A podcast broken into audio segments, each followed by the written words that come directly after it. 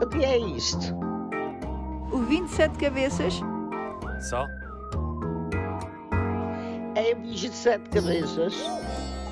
É um bicho muito malandro e manhoso. É aquele que nos vai arrastar a todos. Ai, Lara, Lara, sempre oportuna, sempre correta, sempre com o dedo na ferida. Ser jovem e andar às turras com a forma como as coisas funcionam é mesmo uma dor de cabeça. E agora eu pergunto: isso muda alguma vez? Quando há cabelos brancos a dar sinal, um sinal gigante e toda a gente repara e diz já! Quando há cabelos brancos, este mundo que nos intriga deixa de ser uma dor de cabeça? Ou vamos dizer, ai, quando eu tinha 20 anos é que era? Pronto. Esta frigideira já vai dar uma dor de cabeça. Misturei aqui uns restos, mas isto já está a agarrar tudo. Já agora, vocês dizem frigideira ou sertã?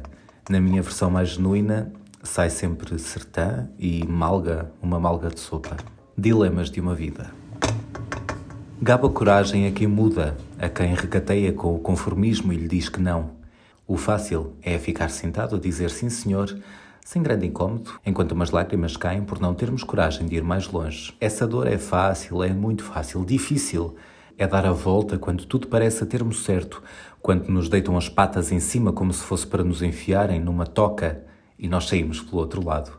Quando se arranja um motivo para sorrir e à volta só aparecem tragédias, cômicas vá. Há que encontrar sentido de humor nestas coisas também, certo? Verdade seja dita, inconformismo é das minhas palavras preferidas. Recomeçar. Uma página em branco. Ir do zero. Aquele que não se resigna é um herói nos dias de hoje, em que a crítica feroz invade todos os espaços. Não, não estou a exagerar. São heróis os que dão a volta com uma perna às costas e nos ensinam verdadeiras lições de humildade. Inconformismo é, na maior parte dos casos, um exercício de humildade. Eu avisei. Acertar e ia dar trabalho.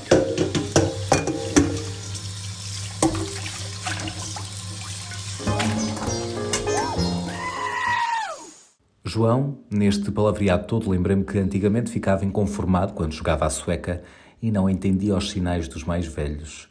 Emprestas-me um baralho. Até para a semana. O que é isto? O 27 cabeças? Só? É um bicho de sete cabeças. É um bicho muito malandro e manhoso. É aquele que nos vai arrastar a todos.